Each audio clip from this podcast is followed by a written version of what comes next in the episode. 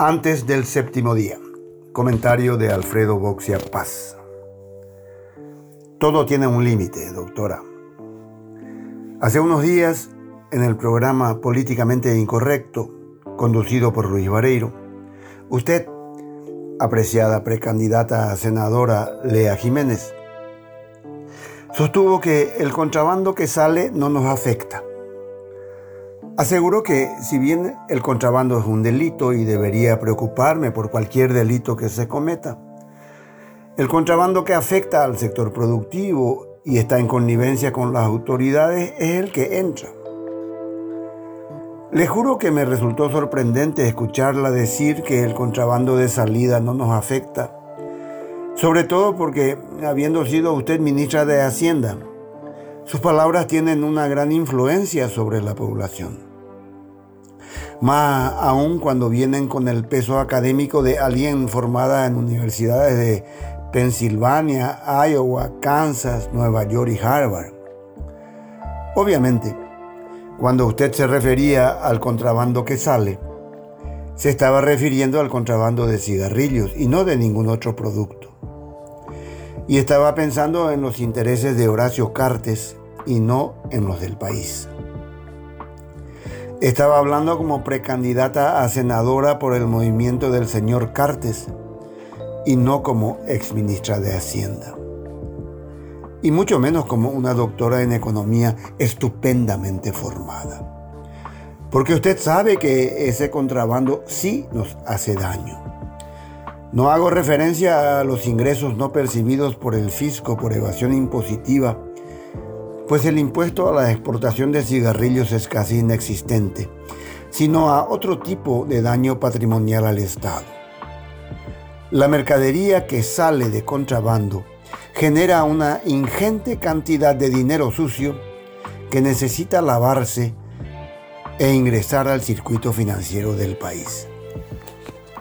Ese proceso necesita de una institucionalidad débil y genera corrupción una manera típica de blanquear esas ganancias ilegales del inocente contrabando que sale es el financiamiento ilícito de la política. Doctora Lea, usted mismo lo dijo, el contrabando es un delito. No hay delito inocuo. Siempre será una fuente de más corrupción. El funcionario corrupto que deja pasar cigarrillos que salen del país porque no es nuestro problema, dejará entrar y salir cualquier otra mercancía. En efecto, la magnitud de los volúmenes movidos y su origen transfronterizo obligan a sus autores a replicar modelos de organización y rutas semejantes a los que tienen otras actividades ilegales como el tráfico de la droga. Los beneficios obtenidos con la venta de productos ilegítimos financian otros tipos de delitos especialmente el narconegocio, la trata de personas, el soborno y el blanqueo de capitales. El comercio ilícito daña a la economía mundial y a la salud pública en todo el mundo. El lavado de dinero no es un mero imaginario de la gente, como dijo usted en una célebre entrevista allá por el 2018.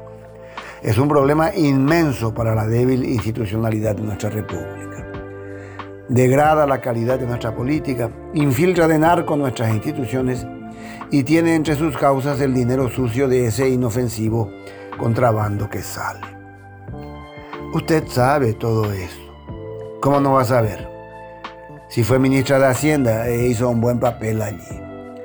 Sabe que incluso se puede cuantificar el costo del daño a la imagen país por tener fama mundial de contrabandista. Sabe que no engañamos a nadie. Sabe que más del 10% de los cigarrillos de contrabando a escala planetaria provienen del Paraguay. Sabe que resulta difícil negociar Itaipú con Brasil si la mayor parte de sus cigarrillos ilegales se los metemos nosotros. Sabe que Cartes no puede salir del país justamente por este contrabando que sale, que no hace daño. Usted puede candidatarse y tener ambición de poder, pero créame, no debería exponerse así. Deje la demagogia y salamería a los otros, a los politiqueros. Respete su propia trayectoria. Todo tiene un límite, doctora.